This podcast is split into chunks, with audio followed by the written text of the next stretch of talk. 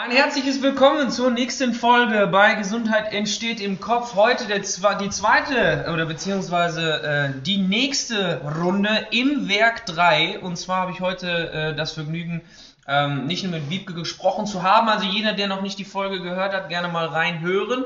Ansonsten geht es jetzt in die nächste Runde mit dem lieben Max. Und wir beschäftigen uns mit einer Thematik, die, glaube ich, in der Form ganz, ganz, ganz, ganz vielen Leuten vielleicht ein bisschen komisch aufstoßen wird, weil wir vielleicht auch manche Meinungen vertreten, wo andere Menschen, Wiebke, äh, anderer Meinung sind. ähm, in diesem Sinne, mein Lieber, nimm uns ein bisschen mit. Wer bist du? Was machst du? Wie kommst du zum Werk 3? Was ist so deine Passion im Sport? Nimm uns ein bisschen mit, um die, dass die Leute dich ein bisschen besser kennen. Genau, ja. Moin erstmal, ich bin Max, äh, ich bin 27, ich bin Therapeut seit 2000 2016, glaube ich sogar schon. Mhm. Ähm, genau, und auch seit äh, diesem Jahr, Mitte dieses Jahres, bin ich auch fertiger Osteopath. Ja, äh, genau, ich äh, bin, ich komme aus dem Sportbereich eigentlich, ne, wie jedes, jeder Junge mal damals Fußball gespielt hat, habe ich auch Fußball gespielt, bin aber relativ schnell und habe mich auch schnell dazu entschieden, dass das nichts für mich ist. Mhm. ähm, und bin dann über meinen besten Kumpel damals zum Football gekommen, American okay. Football. Und äh, tatsächlich bin ich bis heute dabei geblieben. Und äh, muss auch sagen, dass das voll meine Passion ist. Und äh, jeder, der Football so ein bisschen mitverfolgt, weiß, dass das absolut familiär ist und dass man sich da immer in einer Riesengemeinschaft befindet und dass das auf jeden Fall immer, immer ein großer Zusammenhalt ist. Und das gibt einem schon viel und äh, mir auch. Und das hat mir geholfen, auf jeden Fall so meine Wege zu bereiten, muss ich sagen. Ne? Ja. Man lernt äh, in gewisser Weise natürlich eine Menge Disziplin, aber auch über sich selber viel, mhm. äh, sich zu verhalten und äh, respektvoller Umgang vor allem miteinander und mit anderen. Ja. Und ich glaube, dass das ganz gut ist, wenn man eben in der Therapie ist, mit Menschen arbeitet, eben Voll. auch zu wissen, wie gehe ich denn mit den Leuten um. Ne? Das, das hat mir da ganz gut geholfen, genau.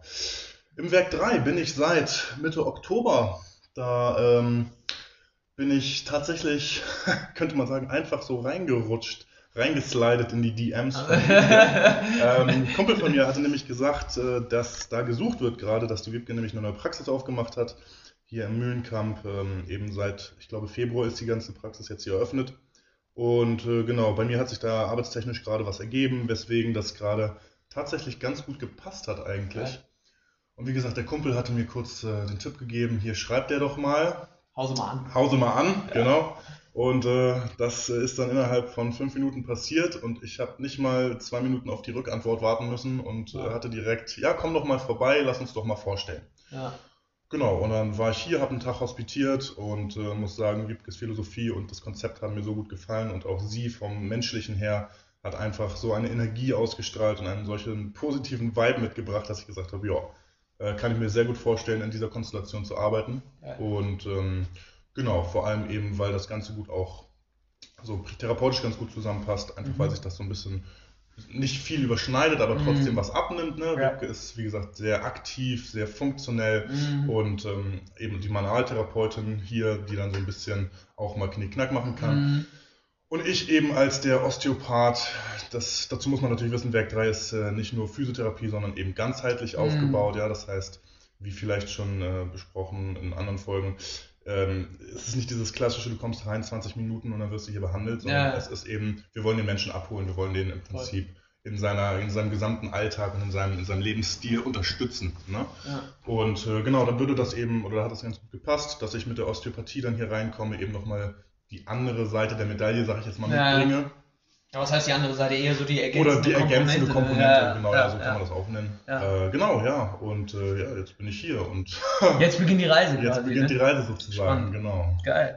Ähm, wir wollen ja heute so ein bisschen eine, eine Thematik aufgreifen, ähm, wo sich ja ja doch schon die ein oder anderen Gesundheitsakteure nicht so ganz so einig sind. Ne? Ähm, wir nehmen so zwei, drei Sachen auf, haben wir beschlossen in der Folge, weil Max und ich da ähm, zwei, drei Gedanken zu haben, die wir, glaube ich, euch in diesem Rahmen ähm, gerne, gerne mitgeben wollen würde, weil das ganz gut einfach ineinander greift. Ähm, das Hauptthema, was so der Fokus ist, ähm, ist so die Thematik ISG. Ähm, also, um es zu übersetzen, Iliosakralgelenk, da wo das Steißbein sitzt und wo der Ischias und so weiter zu spüren ist. Ähm, aber da kannst du gleich als Experte, der ja häufig auch ein paar Hüften und ein paar ISGs in der Hand hat, gerne deinen Senf dazu geben. Um aber vielleicht mal mit der direkten, etwas provokanten Frage zu starten, was ist für dich eigentlich so eine ISG-Blockade. Ich meine, in so einem Rezept, den man die man dann vom Arzt bekommt oder sowas, oder die man dann auch ne, bei der Physiotherapie einreicht, steht ja häufig einfach drauf, ISG-Blockade, ISG-Syndrom oder sowas. Was macht das mit dir? Ja, das, äh, da muss ich natürlich direkt erstmal schmunzeln. Ja. Ich glaube, da teilen sich extrem die Meinungen. Ja. Äh, der eine sagt, die ISG-Blockade führt zu vielen Schmerzen und anderen Problemen. Der ja. andere sagt, das ISG kann gar nicht blockieren. Mhm. Ich gehöre tatsächlich eher zur zweiten Gruppe, die sagt, eine direkte Blockade, und wir reden jetzt hier von Knochen, die aneinander vorbeirutschen und mhm. im Prinzip sich ähm, in einer Position festhaken, aus der sie von selbst oder durch, durch sanften Muskelzug nicht wieder rauskommen, ähm, finde ich schwierig, das als Blockade zu bezeichnen. Mhm. Und genau das findet eben beim ISG statt. Ja. Und ähm, viele wissen eben nicht, dass ISG selber, das besteht ja eben aus dem Ilium, also sprich der Beckenschaufel und dem Sacrum, das ist das Kreuzbein, zwischen den beiden Beckenschaufeln ähm, mhm. festsitzend. Und Fixiert ist das Ganze über eine Vielzahl an Bändern und Muskeln und Faszien und was nicht noch alles da an Gewebe drüber und drunter liegt. Mhm. Ähm, und wenn wir jetzt mal über die reine Beweglichkeit eines, eines Sakrums zum Ilium oder andersrum das Ilium eben, also sprich Beckenschaufel zum Kreuzbein reden, dann reden wir hier von Millimetern oder weniger. Ja, ja so. Und ähm, dementsprechend finde ich eben diese, diesen Begriff Blockade Ne? Ein bisschen schwierig. Finde ich ein bisschen schwierig zu, ja, zu bin ich voll bei dir, bin ich bei dir, ja. Genau, und ähm, naja, klar, knackt da auch hin und wieder mal was. Mhm. Die Frage ist dann aber, was knackt da? Ne? Ja. Ist das das Gelenk oder ist das irgendwie ein Unterdruck, eine sogenannte Adhäsionskraft, die wirkt, die dann ja. äh, Flüssigkeit äh, aufzieht und mhm. dann ein mhm. kleines Vakuum entstehen lässt und diese ja. Vakuumbläschen fangen dann an zu platzen oder was, was, was knackt da denn eigentlich? Ne? Das kann man ja immer nicht genau sagen. Ähm, genau. Deswegen muss ich sagen, bin ich da fast, äh, oder nicht nur fast, bin ich da Team ISG-Blockade in dem Sinne existiert nicht. Eher selten vorhanden. Exakt, eher selten. Okay. Jetzt gibt es aber dennoch die Leute, die jetzt ja zu dir kommen und sagen, ich habe das jetzt vom Arzt beschrieben bekommen und jetzt haben ja viele so diese, wie du es gerade schon gesagt hast, ne, so diese Erwartungshaltung, ja, renkt das doch mal ein und dann geht das schon wieder.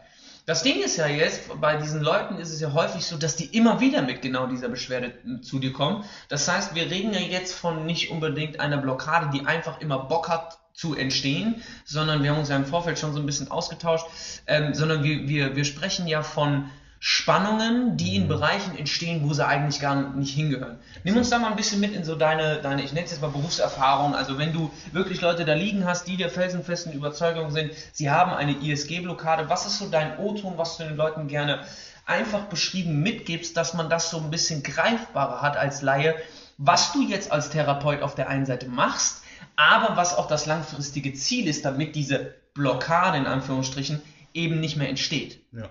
Ähm, ja, also primär würde ich sagen, wenn so ein Mensch zu mir kommt, der sagt, ich habe dazu eine Blockade, ja. dann besprechen wir eben erstmal, was genau ist denn dieses Blockade-Ding. Mhm. Ja? So, das heißt, es läuft erstmal eine gewisse Art Abklärung mhm. und Aufklärung äh, für diesen Menschen.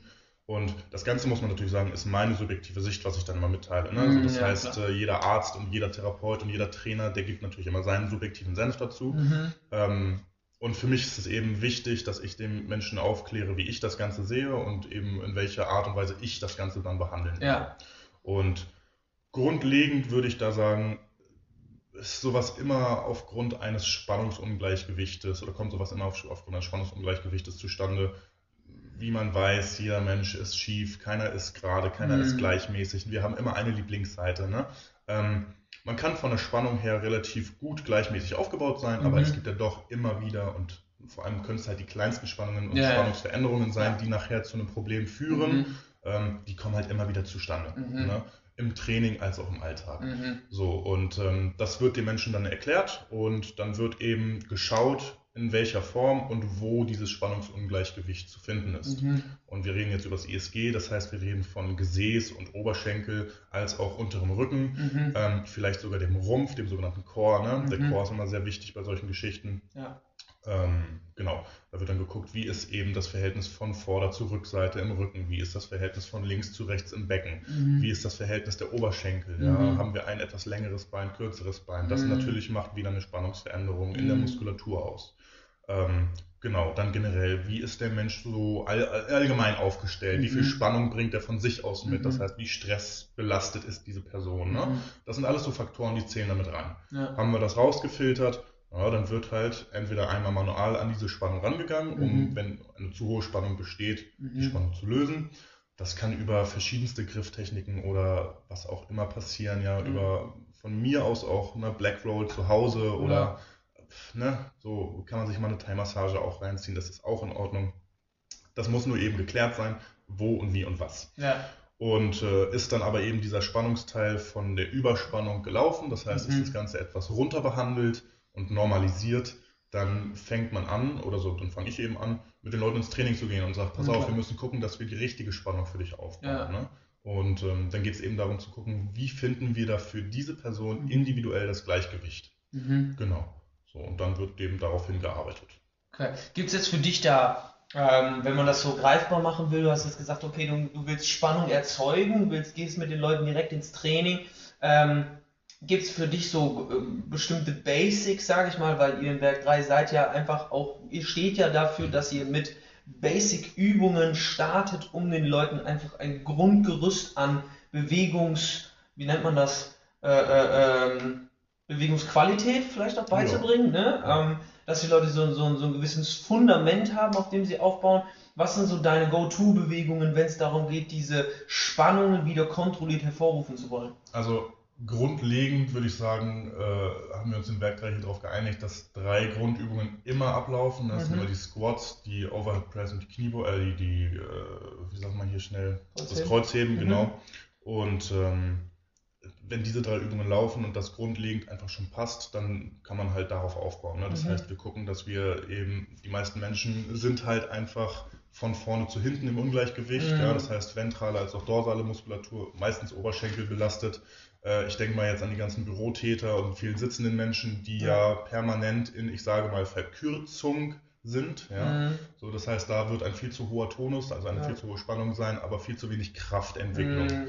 Das heißt, wir müssen gucken, wie bringen wir die Spannung in den hinteren Oberschenkeln ein bisschen runter und trotzdem, wie bringen wir die richtige Spannung rein. Mhm. Ähm, genau, und da würde ich dann sagen, ne, fängt es an, eben mit dem Kreuzheben als Beispiel zu gucken, ja. aus, einer langen, aus einem langen Hebel wirklich die hinteren Oberschenkel und vor allem auch das Gesäß teilweise mit zu aktivieren, ja. das zu merken. Ne? Ähm, die Beckenaufrichtung ist wichtig. Dann ja. sind wir, wenn wir über die Beckenaufrichtung reden, wieder beim Rumpf, der mitarbeiten mhm. muss. Mhm. Ja, so, und, dann, und so kommt das halt alles zusammen. Und dann muss man dem, dem Menschen, der da sitzt, bei einer Übung wie zum Beispiel äh, Kreuzheben oder auch der Overhead Press, bei der es ja essentiell wichtig ist, eine gerade Position beizubehalten, damit man nicht ins Hohlkreuz rutscht und nicht auf zu viel Druck der Gelenke kommt, mhm. ähm, muss man natürlich den Menschen auch erstmal dazu hinführen, wo und wie spürst du das Ganze überhaupt. Ja, ja, ne? Das heißt, so ein kleines bisschen Wahrnehmung wird dann auch gefordert. Und ähm, genau. Ja, und dann muss man gucken, arbeitet man eher in die, also ich sag mal richtig in die Kraftvariante rein. Ne? Mhm. Das heißt, ich möchte in die, in die, wir nennen es immer Konzentrik-Bewegung mhm. gehen und viel Muskelkraftentwicklung haben. Mhm. Oder arbeiten wir eher in die, ich sage mal, Haltekraftentwicklung mhm. rein, wo der Muskel in seiner Länge immer mehr geben muss, mhm. aber trotzdem diese mhm. Kraftposition halten sollte. Nachgeben, stabilisieren. Nachgeben, stabilisieren. Ja, ja genau. Ja, und dann muss man halt schauen, oder dann wird halt geschaut, ähm, wie setzt der, wie setzt die Person das um? Mhm. Und dann wird fein justiert, ja. ne? Genau. Und dann geht man da als Therapeut. Kleine Steps quasi, ne? Exakt, genau. Okay. taktile Reize. Jetzt hast du gerade so zwei, drei Begriffe genannt, wo ähm, ich einfach aus meiner Berufserfahrung weiß, da gibt es auch von der, von den Glaubenssätzen, sage ich mal, und auch von verschiedenen Akteuren so gewisse, wie nennt man denn, Reibungspunkte, sage ich mal. Was mhm. zum Beispiel ist so eine Thematik, die man, die, die ich sehr, sehr häufig mitgegeben bekomme, wenn es um auch andere Thematiken im Becken geht, wie äh, nehmen wir auch mal Ischias mit, Piriformis Syndrom und so weiter und so fort. Also alles, was in diesem Bereich des Beckens so zu Hause ist, was ja auch manchmal zu die, den anderen Syndromen in Anführungsstrichen führen kann. Ähm, ich bin ja sowieso, ne, haben wir auch schon häufiger jetzt äh, im Podcast gehabt, wenn der Arzt aufschreibt Syndrom, dann ist sehr, sehr häufig die Wahrscheinlichkeit sehr hoch, dass er selbst keine Ahnung hat, was er da eigentlich diagnostiziert hat. Aber das ist ein anderes Thema. Ähm, jetzt sind wir aber in dem, äh, jetzt hast du eben gesagt, ja, es könnte ja sein, dass du in einer verkürzten Position bist. Ähm, ich bin ja ne, mit der alten Schule noch äh, in, in Kontakt getreten, dadurch, dass ich selber sehr, sehr häufig verletzt war. Und ähm, dieses, diese, dieser Wortlaut Verkürzung ähm, findet vor allem bei dem Mann in Weiß noch einen sehr, sehr, sehr, sehr häufigen Gebrauch. Ja. Ähm, kann für dich grundlegend irgendwas verkürzen an Muskulatur? Also verkürzen im Sinne von, von dass wirklich Länge fehlt? Ähm, nein. Wir sind uns, glaube ich, einig, wenn wir sagen, dass ein Muskel so fest werden kann, dass er nicht mehr in der Lage ist, länger zu werden. Ja. ja so, mhm. Das heißt, äh, wenn wir uns jetzt über den Muskelaufbau einmal überlegen, ja, wir ja. haben diese ganzen Fibrillen und diese ganzen Sarkomere, die ineinander greifen. Ja. So, und die werden irgendwann so fest und verkleben und können dann dementsprechend nicht mehr an Länge zulassen. Und mhm. das bezeichnen wir jetzt einfach als Verkürzung. Okay. Ja? ja, genau. Gut. Exakt. Ähm, das, das, heißt, wir sind, da, wir sind uns da einig, ich mache das immer so schön deutlich, wenn dein, wenn dein Bewegungsradius als kleines Kind 100% sind, dann bringst du deinem Körper durch Inaktivität irgendwann bei, welchen Bewegungsradius er nicht mehr braucht. Und wie häufiger sich das über die Zeit akkumuliert, dieser dieses Signal in Anführungsstrichen, ähm, danach richtet sich dann strukturelle, äh, die, die strukturelle Anpassung deines Nervensystems. Ähm, jetzt hast du äh, zwei andere Sachen noch mit reingeworfen. Und zwar, ähm, man guckt sich so ein bisschen an, okay, arbeiten wir primär erstmal in so diesem ähm, Modus, dass wir einen aktiven oder einen Widerstand direkt schon aktiv überwinden wollen, also im Rahmen der, der Konzentrik hast du es genannt.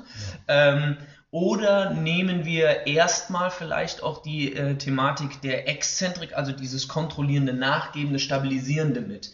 Ähm, aus meiner Erfahrung ist es jetzt so, dass Zweiteres ja für den Laien am Anfang ein sehr, sehr, sehr guter Zugang ist, um diese Spannungen, die sich ja in so einem Missverhältnis bewegen, ein bisschen spürbarer zu machen. Ähm, bist du da ähnlich angesiedelt, dass du sagst, du startest erstmal wirklich mit diesen nachgebenden Techniken, sage ich mal? Und wenn ja, was sind so deine, deine Erfahrungen nach die Benefits, wenn man erstmal mit diesen nachgebenden, haltenden quasi startet, bevor man diese überwindende Phase, in diese überwindende Phase reingeht? Ja, also ich würde auch sagen, dass tendenziell die Exzentrik, also dieses haltende Arbeiten der Muskulatur, dieses ganz langsame, sag ich auch mal, Nachgeben, ähm, schon einen relativ guten Effekt für, für ich sag mal, Einsteiger hat, ja. als auch für Leute, die mit Problemen herkommen. Ne? Ja. Ähm, einfach, weil, wie du gerade sagst, äh, das Gefühl dahin oder die Wahrnehmung einfach deutlich besser zu spüren ist. Ja. Und ähm, ein riesen Benefit davon ist, dass wir, und ne, ich bewege mich immer noch im Bereich der Physiologie und Anatomie, mhm. dass wir dadurch den Muskel, die Muskelsehne wieder aufbelasten. Also mhm. sprich unter einem gewissen Krafteinsatz mhm. ähm, der Muskel gezwungen wird, wieder an Länge dazu zu gewinnen. Mhm. Ja? Und ich sag mal, das, es fällt dem Muskel einfacher, um mhm. dann wiederum Spannung zu regulieren. Mhm. Ja? Sprich, der größte Benefit aus einer, also meiner Meinung nach aus einer Exzentrik oder haltenden Arbeit, haltenden Muskelarbeit ist eben, dass wir trotz der Kraftentwicklung, die ja da sein muss, mhm. damit, das, damit das Gelenk natürlich nicht kollabiert, als mhm. auch damit der Muskel nicht plötzlich reißt, ja, ja. Ähm, ist eben, dass wir, dass wir so viel Spannungsausgleich haben in der Muskulatur zwischen einzelnen Muskelfasern als mhm. auch in der gesamten Kette der Muskulatur, mhm.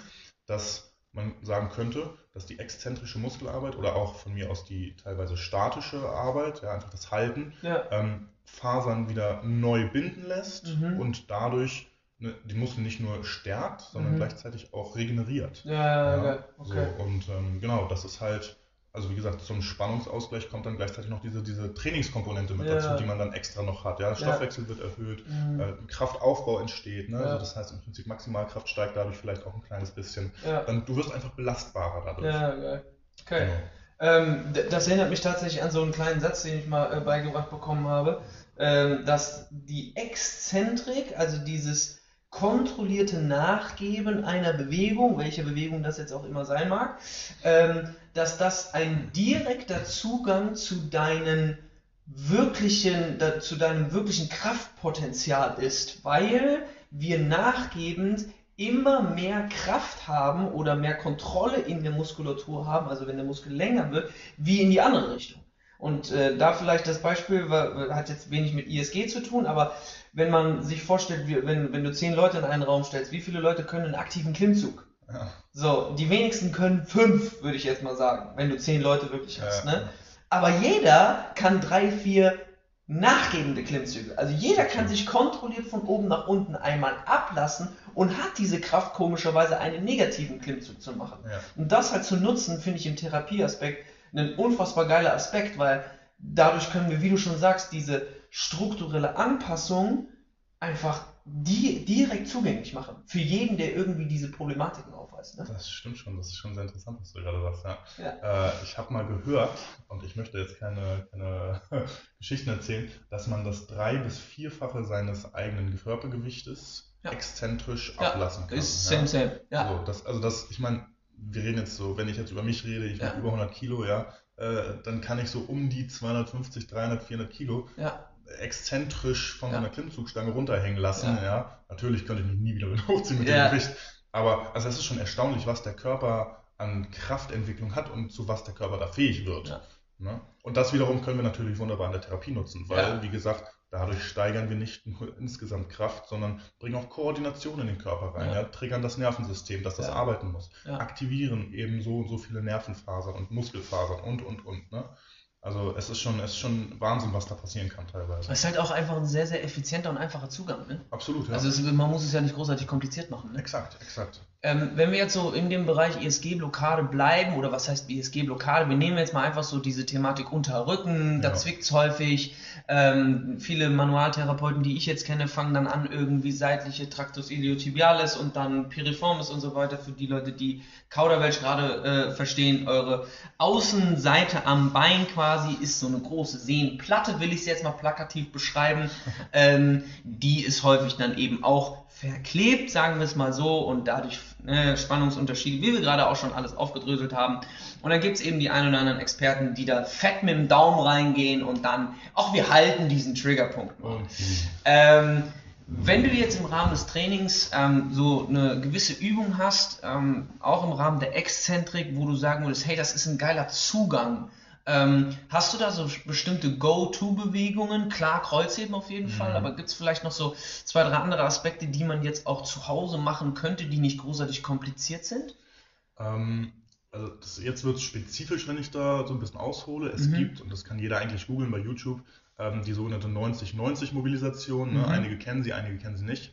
Und aus dieser Bewegung kann man oder aus dieser Position kann man relativ gut für eben diese kleinen Beckenmuskeln. Mhm. Das kann ich nachher, können wir vielleicht auch sogar nochmal aufnehmen, eine, ja. eine Übung. Ja. Ähm, kann man ziemlich gut aktiv und exzentrisch aktiv mhm. eben arbeiten. Ja. ja. das heißt, man drückt sich im Prinzip aufs Knie hoch, mhm. aktiviert einmal das Gesäß, die Gesäßmuskulatur, so ein kleines bisschen Ischiomuskulatur, mhm. Rückseite der Oberschenkel und lässt sich dann eben langsam, und das ist eben dann diese Exzentrikphase, ne, wieder auf den, auf den Hintern zurück zum Boden mhm. sinken. Mhm. So, und damit haben wir A, eine Dehnungsposition für genannte Muskulatur, wie mhm. eben ne, Piriformis, bla bla bla, also sprich die kleinen Beckenmuskeln nennen wir sie jetzt einfach ja, mal, genau, plus einfach. das Gesäß. Ja.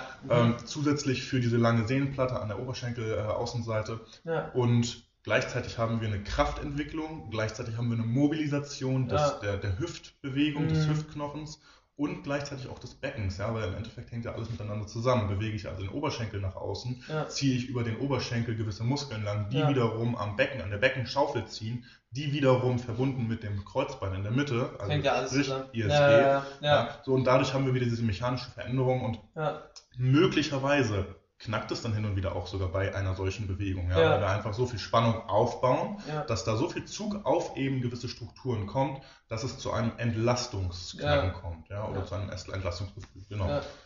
Ja. ist krass, dass du genau, genau die Übung ansprichst, weil ich habe tatsächlich so eine, eine Tatsache, die mir da in den Kopf schießt, wo ich, oder was ich auch beigebracht bekommen habe, wenn wir inaktiv werden, gibt es eine funktionelle Fähigkeit, will ich es jetzt mal nennen, eines jeden Gelenks. Mhm. Wenn wir da Problematiken haben, wird das Nervensystem in den meisten Fällen als allererstes die Rotationsfähigkeit einschränken. Mhm. Und wenn wir die natürlich jetzt schon durch eine Kraftübung triggern können, Jackpot. finde ich, funktioniert mit den Armen relativ schwer. Mhm. Jeder macht irgendwie Außenrotation und so weiter. Wenn wir jetzt äh, auch eine Schulterthematik und so weiter brauchen wir jetzt das fast nicht aufmachen, sonst sitzen wir morgen noch hier.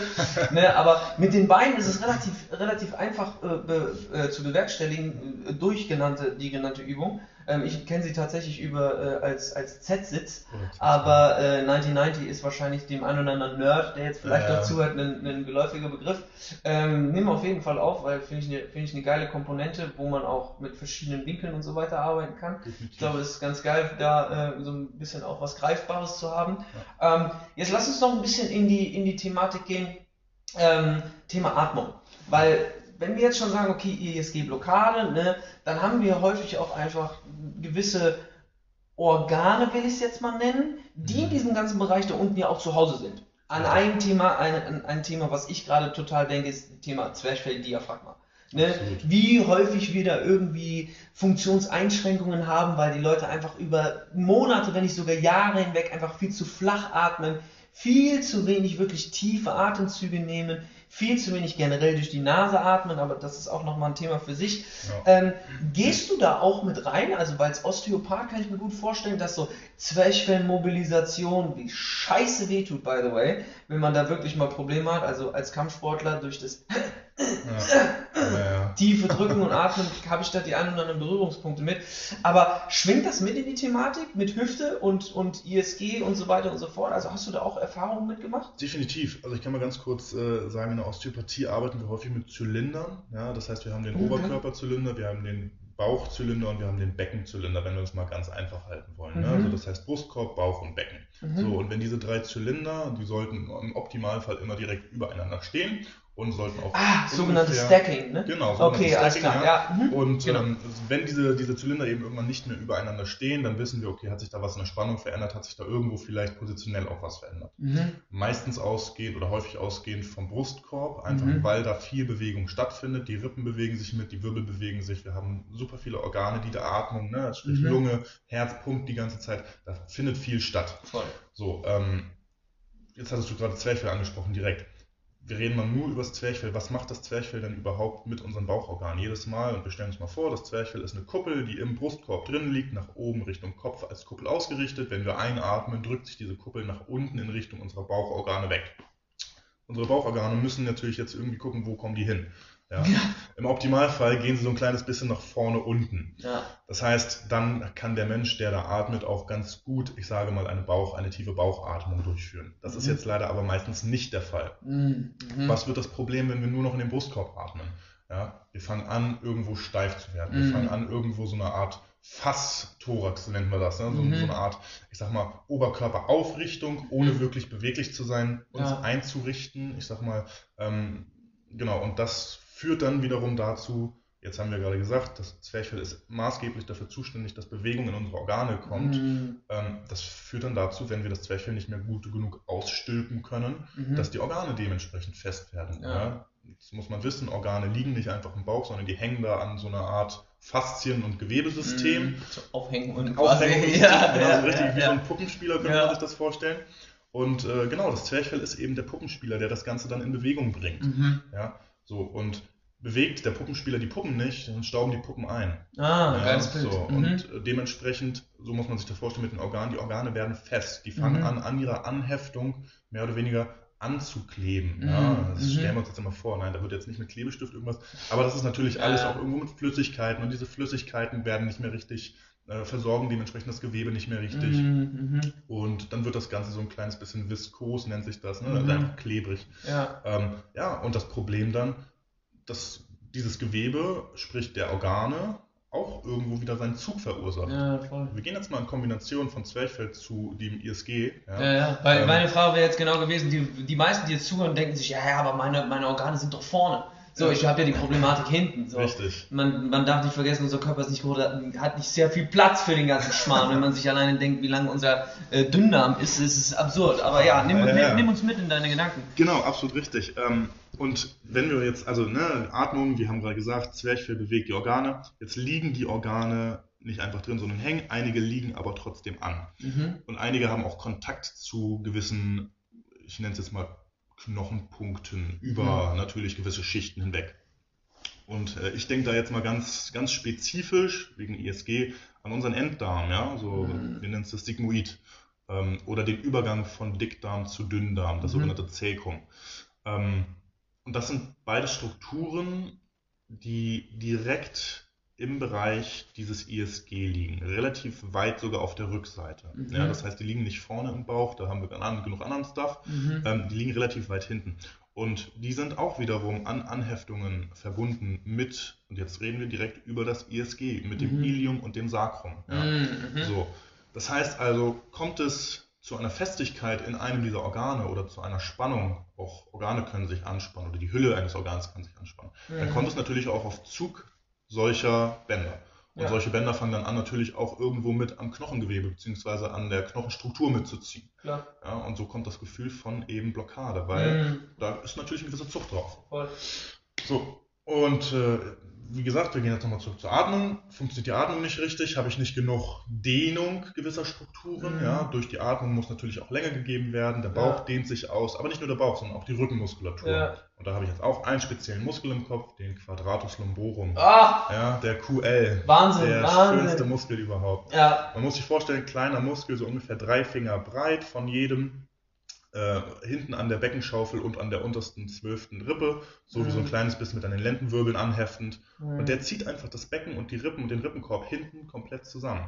Total. Ja, so, und jetzt sind wir wieder beim ISG. Mhm. So, wenn ich genug, wenn ich nicht genug Atmung habe im Bauchraum, dann habe ich nicht genug Dehnung auf diesen Quadratus lumborum. Ja. Habe ich nicht genug Dehnung auf dem, wird er wieder fest, dann mhm. spannt er an. Ja, wir reden ja. wieder von dieser sogenannten funktionellen Verkürzung. Ja. So, wenn der funktionell verkürzt und so weit anspannt, dass er das Becken mit hochzieht, haben hinten haben wir ein Problem. Ja, dann voll. haben wir wieder das Spannungsungleichgewicht und wieder ein Blockadegefühl entsteht. Ja, so, und wir reden jetzt viel über Spannungen. Und, aber, also, ich meine, es wird ja jetzt langsam, ne, kristallisiert sich hier raus. Ja. Es geht primär um Spannungsausgleich. Ne? Voll. Das, was mir jetzt gerade direkt einfällt, ist ja quasi das, durch die, um es jetzt mal einfach zusammenzufassen, quasi, was du gerade sehr, sehr schön anatomisch äh, beschrieben hast, ähm, im Prinzip ist es dann so, dass Muskulatur, mhm. die nicht dafür ausgelegt ist, in einer Atmung, in einer Beckenstabilisierung überhaupt ihre Spannung mit reinzubringen, mhm. auf einmal Spannung übernimmt, die normalerweise durch eine funktionelle und richtige Atmung gar nicht erst entstehen würde weil wir durch, ne, und ich, wie gesagt, ich versuche das gerade so, so einfach wie möglich zusammenzufassen, wenn wir eine kontrollierte tiefe Bauchatmung hätten, mhm. dann würden wir durch ein regelmäßiges, regelmäßiges Bewegen dieser Strukturen keine Notwendigkeit dahinter sehen, unser, unser Nervensystem würde keine Notwendigkeit dahinter äh, sehen, diese kleinen Beckenmuskeln wie Quadratus lumborum so anzufeuern, weil es gibt ja irgendwo dann eine Notwendigkeit dafür, dass diese zusätzliche Spannung in diesen kleinen Bereichen hochgefahren wird, aufgrund von einer nicht vorhandenen Funktionalität in Bereichen, die eigentlich normalerweise funktionieren sollten. Exakt, und ne? das nennen wir dann Kompensation. Exakt. Ja. Geil. Okay, jetzt machen wir es aber trotzdem wieder praktikabel, weil ja. es ist jetzt schön und gut zu wissen, okay, ich habe jetzt vielleicht diese Problematik und ich bin jetzt irgendwie ein Büroathlet, der seine sieben, acht Stunden auf dem Bürostuhl sitzt und sowieso schon immer vorne drin hängt, alles eng macht und so weiter und so fort. Und wenn ich jetzt jemandem beibringen wollen würde, und da gibst du mir, glaube ich, recht, die wenigsten, wenn ich ihnen jetzt sagen würde, versuch mal in deinen Bauch zu atmen, versuch mal, äh, das ist noch schwerer, versuch mal so zu atmen, dass du deinen unteren Rücken versuchst zu spüren. Mhm.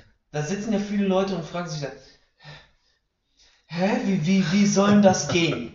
ähm, hast du da vielleicht einen praktikablen Tipp, wo du sagen würdest, Leute, mit der und der Technik oder mit der und der Übung könnt ihr sehr, sehr gut wieder lernen, in den Bauch zu atmen und viel Bewegung wieder da reinzukriegen. Mhm. Ja, äh, gibt natürlich auf jeden Fall ein paar Sachen. Da muss man natürlich gucken, wie, in welcher Position man das Ganze beginnt. Ne? Ich sage von vornherein, im Liegen auf dem Rücken ist das Ganze zum Einstieg oder für den Einstieg immer am einfachsten, weil man mhm. nicht diesen Druck eben der Organe im Stand mit der Schwerkraft gegen die Bauchwand mhm. hat. Das heißt, man hat theoretisch mehr Möglichkeit, in den Bauch zu atmen. Ne? Das ja. heißt, wenn ich jetzt sagen würde, ich habe einen Patienten hier liegen, ich sehe, der kann nicht in den Bauch atmen, ähm, dann lege ich den auf den Rücken, lasse den seine Beine aufstellen und dann lasse ich oder dann sage ich ihm, er soll sich seine Fingerspitzen ans Schambein, in die Schambeinkante mhm. oben anlegen, mhm. ja, so unterhalb Bauchnabel. Mhm. So Und dann sollen die Augen geschlossen werden, weil dann geht es viel ums Spüren. Ja, und Ja, dann muss er sich voll. eben viel, muss er viel wahrnehmen und gucken, wie kriege ich jetzt das Gefühl in meine Hände von der Ja. Atmung. Und dann sage ich, versuch mal deine Hände zur Decke wegzuatmen. Ja, so, und richtig den Bauch dadurch aufzuplustern. Ja. Mit aufgestellten Beinen haben wir noch weniger Spannung über unseren geraden Bauchmuskel. Ne? Gestreckte Beine wird also ein bisschen gestreckt ähm, Mhm. und gedehnt. Das heißt, wir geben dem Körper in dieser Rückenlageposition plus aufgestellte Beine die bestmöglichen Voraussetzungen, um spannungslos in den Bauch zu arbeiten Ja. oder zu atmen. Ja, das Ganze kann man dann natürlich oder wird dann nachher in den Sitz übertragen und dann irgendwann auch in den Stand. Und ja, das wäre so das, wo ich sagen würde, das, das ist immer der Einstieg, das ist immer notwendig. Ja, also das mache ich mit jedem, der, wo ich sehe, der, der kann das nicht oder der hat Schwierigkeiten damit. Ich habe eine kleine Ergänzung, die ich dazu habe, weil jeder oder ist jetzt wieder sehr provokativ beziehungsweise pauschalisiert, aber vor allem die Frauen, die äh, viele Fitnessstudios zu Hause sind, ähm, ja auch viele Männer, wir kennen diese sogenannten Minibands, Ja. die sogenannten Tubes. Was ich gerne mache zum Beispiel ist, nimm das leichteste, was du hast und zieh's an wie ein T-Shirt. Mhm. Und dann hast du einfach um deinen Bauchnabel drumherum dieses Gummiband und jetzt versuchst du gegen dieses Gummiband zu atmen. Und wenn du das mal fünf Minuten machst, ich verspreche dir, du wirst Muskelkater haben. Hundertprozentig. Und es wird dich verwundern, weil du hast nichts anderes gemacht als geatmet. Aber daran merkt man einfach wieder, wenn man Muskelkater hat, Ja. dann sind es ja einfach, ist es ja einfach ein Zeichen dafür, dass da Arbeitsbedarf notwendig ist. Definitiv. Ja, also da muss wieder was passieren. Definitiv. Ja. Ähm, hast du vielleicht so eine bes- bestimmte Alltagstechnik, sage ich mal? Ich zu meinem Teil, ich weiß nicht, ob du die Vierer-Blockatmung kennst, aber vier Minuten einatmen, vier Minuten Luft anhalten, vier Minuten ausatmen, vier Minuten, äh, vier Minuten, Quatsch, Sekunden, äh, vier Sekunden, ne? Luft anhalten, ähm, dann äh, vier Sekunden ausatmen, wieder vier Sekunden Luft anhalten. Ähm, ist für den einen oder anderen ultra anstrengend am Anfang. Wenn wir dann sogar sagen, wir machen das nur über die Nase, Jack, also Game Changer. Ja. Äh, wenn du das irgendwann hinkriegst, Sprengt für viele den Rahmen. voll. Also ne, vielleicht auch erstmal mit drei Sekunden anfangen, aber das ist so eine gängige Technik, die ich persönlich gerne nutze. Ähm, wie ist das bei dir, wenn du wirklich so einen wirklichen Anfänger hast? Hast du da spezielle Hausaufgaben, sage ich mal, die du mitgibst? Ähm, tatsächlich ist diese Blockatmung auch etwas, was ich regelmäßig mitgebe. Ja. Ja. ich fange immer bei zwei Sekunden an, Ja. so, weil, wie gesagt, viele können einfach nicht richtig atmen oder viele, viele haben verlernt, richtig zu atmen, Mhm. auch durch Sitzposition. Viel, ne? Wir haben viel Druck auf dem Brustkorb, ähm, sind viel einge, eingerollt, sag ich mal, vom Mhm. Oberkörper und dadurch haben wir halt einfach gar nicht die Möglichkeit, uns mehr so aufzurichten. Mhm. Und diese Blockatmung ist ja auch viel Wahrnehmung und einfach wieder reinspüren, ne? sich Mhm. konzentrieren zu können auf, wie ist das. Ähm, Gebe ich viel mit. Primär sage ich aber ganz ehrlich, die Leute müssen einfach erstmal gucken, dass sie, dass sie die Richtung, die, die Lenkung der Atmung. Voll, ja, okay, klar. Mhm, Ne, bevor sie sich schon auf Zeit wieder konzentrieren, Genau, erstmal auf das, was eigentlich anderen passieren soll. Komponenten sozusagen Ja. dran, dran, son- äh, dran sind, ist wirklich wichtig. Einfach, ich weiß, wohin muss ich denn überhaupt meine Atmung bewegen. Ja. kann ich das? Und wenn ich das nicht kann, dann muss ich das erstmal üben, bevor ich mich auf andere Dinge konzentriere. Lässt sich auch im Rahmen der Exzentrik dann geil verbinden. Ne? Wenn wir dann immer, wenn wir nachgeben, weil dieses lange Ausatmen, dieses lange wieder den Bauch rein und dann ne, wieder reinzugehen, auch eine geile, geile. Sache, die man verbinden kann. Definitiv. Ähm, um vielleicht äh, gar nicht jetzt großartig weit den Rahmen zu sprengen, weil ich glaube, wir können in viele kleine Bereiche nochmal Ja. rein mit der, mit der Lupe reingehen und sagen, ah, da könnten wir noch irgendwie den Ja. kleinen Aspekt verbessern und da könnten wir noch das machen. Ähm, wenn wir es jetzt so grob zusammenfassen würden, ähm, wenn wir im unteren Rücken, vielleicht auch im Beckenbereich, Thema Ischias, Thema ISG und so weiter, was da alles so drin hängt, was ist so, wenn wir es zusammenfassen würden, ähm, ich versuche ja immer so mit Golden Nuggets, sage ich mal, zu schließen, Ja. ähm, was sind so die Go-To oder die Golden Nuggets, die du jetzt deinen Kunden weitergeben würdest, wenn es Problematiken im Beckenbereich gibt? Ähm, was wären so Bereiche, wo du sagst, hey, daran arbeiten wir jetzt erstmal und dann gehen wir quasi einen Schritt weiter? Genau, also das erste Mal wäre, das erste, was ich immer mache, ist, wie gesagt, Spannungsregulation. Mhm. Ja, ob ich das jetzt hands-on am Patienten mache oder ob ich dem Patienten jetzt, wie gesagt, irgendwelche Übungen, ob es jetzt eine Dehnungsübung ist oder ob es eine dynamische Bewegungsübung ist Mhm. oder ob es ein statisches Halten oder eine Exzentrikübung ist, ähm, gebe ich dem Patienten irgendwas für die für nach Hause mit. Ja? Mhm. Oder lass den das auch hier schon machen. So, das Ja. ist immer das Erste, was passiert. Okay. Ähm, genau, und das dann eben dementsprechend auf alle Bereiche bezielt. Ne? okay. Also mach deine Hausaufgaben. Mach deine Hausaufgaben, Mhm. richtig. Arbeite mit. Mhm. Ja, weil ich bin nicht in der Lage, dich zu heilen. Ich bin Ja. nur der, der, ich sag mal, Feinsteller. Ja. Ja, ich gebe dir immer wieder nur den neuen Input und sag, guck, du musst, du hast, du kannst. Ich bin, Ja. Du bist quasi das Navigationssystem. Richtig, Navigation ist ist ein Mhm. gutes Wort, ja. Ja. Exakt. Genau. Okay. Geil. Ähm, sehr, sehr einfach gehalten. Geil. Okay. Das ähm, bedeutet letzten Endes, äh, wir sind dafür da, euch den Weg zu zeigen. Ihr müsst selber die Geschichten tun. Ähm, eine Sache, die, glaube ich, abschließend da auch noch mit reinspielt, ist richtig atmen lernen. Richtig. Ähm, nutzt eure Nase. Es gibt nicht umsonst diesen Spruch, die Nase ist zum Atmen da, der Mund zum Essen. Fangt wieder an, euren Bauch zu benutzen, also in den Bauch zu atmen. Die meisten Leute, die besser schlafen wollen. Ähm, da könnte es vielleicht auch ein kleiner Benefit sein. Äh, Thema Atmung ist ungefähr so groß wie das Thema Ernährung, wenn nicht sogar größer, meiner Meinung nach. Das heißt, da könnte man ebenfalls Stunden drüber quatschen. Ansonsten, ähm, wo findet man dich, Max? Wenn man jetzt Problematik mit dem ISG hat und möchte ordentlich behandelt werden, wo äh, kann man dich denn erwischen? Auf jeden Fall im Werk 3. Äh, Winterhude, Mühlenkamp, hin Hans-Henny-Jahn-Weg 23. Äh, da findet ihr mich auf Instagram, findet ihr mich, äh, da findet ihr auch die Seite mit allem drum und dran. Äh, ja, Geil. das ist auf jeden Fall äh, der neue Der Weg. gängige Weg, Der ne? neue Weg, der gängige Weg. Sehr gut. Richtig. In diesem Sinne, vielen lieben Dank für deine Zeit. Ansonsten an alle, die zuhören, wenn ihr auch dazu zu den einzelnen Themen nochmal gezielte Fragen habt, lasst uns das gerne zukommen, lasst eine Bewertung da. Ansonsten wünschen wir euch nur das Beste und äh, wir schließen wie immer mit Denkt daran, Gesundheit entsteht im Kopf. Bis dahin und nur das Beste. Ciao, ciao.